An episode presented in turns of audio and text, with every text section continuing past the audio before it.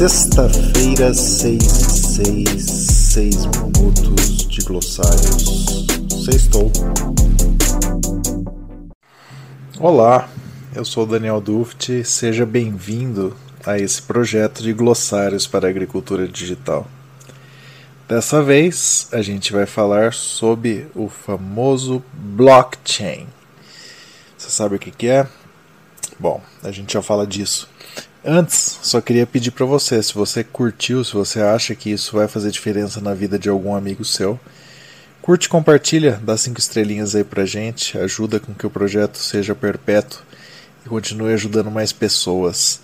Mas vamos lá, blockchain, o que seria isso, né? Um termo aí, mais um desses famosos termos aí da do digital que trazem pra gente uma certa insegurança na hora da gente entender, mas que de fato pode revolucionar sim a agricultura e pode fazer com que a gente tenha experiências muito interessantes utilizando essa famosa e poderosa tecnologia.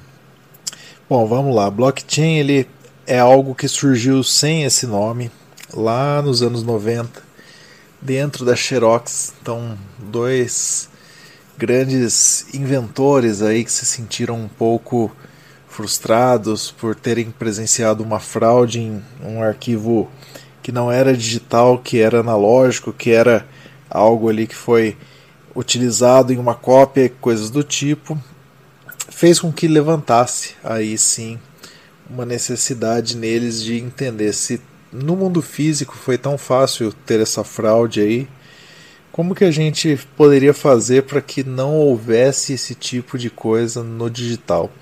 E no digital é muito mais fácil, né? Se pode deletar, se pode sobrescrever, se pode fazer vários tipos de coisas. E aí, nesse caso, eles inventaram essa tecnologia que era o encadeamento de blocos e que no ano seguinte eles criaram isso como uma, um, um empilhamento de blocos criptografados, aí, um encadeamento de blocos criptografados.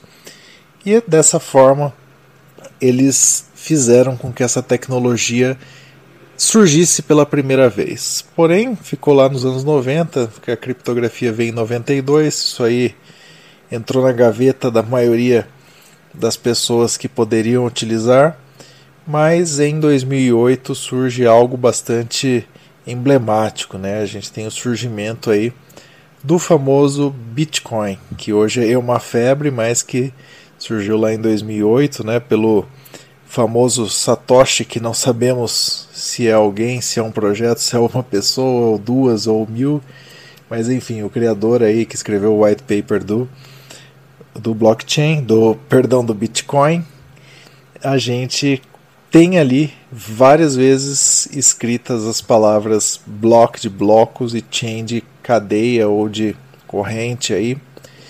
E por fim, tendo nesse artigo aí diversas vezes essas palavras, se entendeu que essa tecnologia que lá proposta para se fazer o encadeamento de informações para que a rede não fosse fraudada, para a transação do Bitcoin ser realmente a mais segura possível e inviolável, né, a maior cadeia aí de blocos encadeados que existem, fez com que é, se, se começasse a chamar, né, depois disso, o blockchain por conta de blocks and chains sendo citado várias vezes lá dentro. Mas aí o que, que isso tem a ver com a agricultura? Né? Surgiu esse negócio aí lá, tem a ver com o Bitcoin, tem a ver com as criptomoedas e etc. Mas o grande lance da agricultura que a gente tem que entender que a gente pode realmente se beneficiar e muito é pelo seguinte: imagina você que você está fazendo uma transação e essa transação ela não pode ser fraudada, porque se você mexer em qualquer um desses blocos, o próximo bloco ele vai ser invalidado, porque eles são encadeados, né?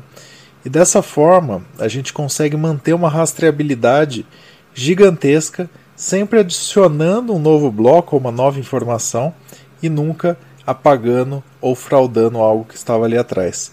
E vamos pensar nessa cadeia gigantesca de suprimentos do agronegócio onde a gente pensa em transações de qualquer forma, a qualquer momento, né?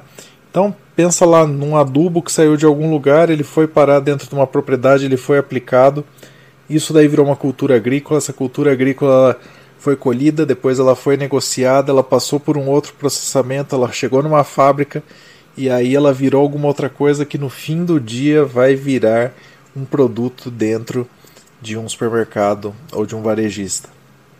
Como que isso pode ser rastreado aí sem que haja fraude, sem que haja manipulação, de uma maneira realmente isenta? O blockchain está aí para isso. E é para isso que ele vem sendo utilizado no agronegócio. A gente já tem diversas utilizações aí na cadeia pecuária, na cadeia de grãos, na cadeia do setor sucroenergético, e é assim que a gente vê um horizonte infinito de possibilidades para a utilização do blockchain em que você consiga rastrear esses processos e fazer com que de ponta a ponta se conheça o que, que está se passando ali dentro. Deu para entender um pouquinho melhor? Deu para perder o medo? Então a intenção era essa.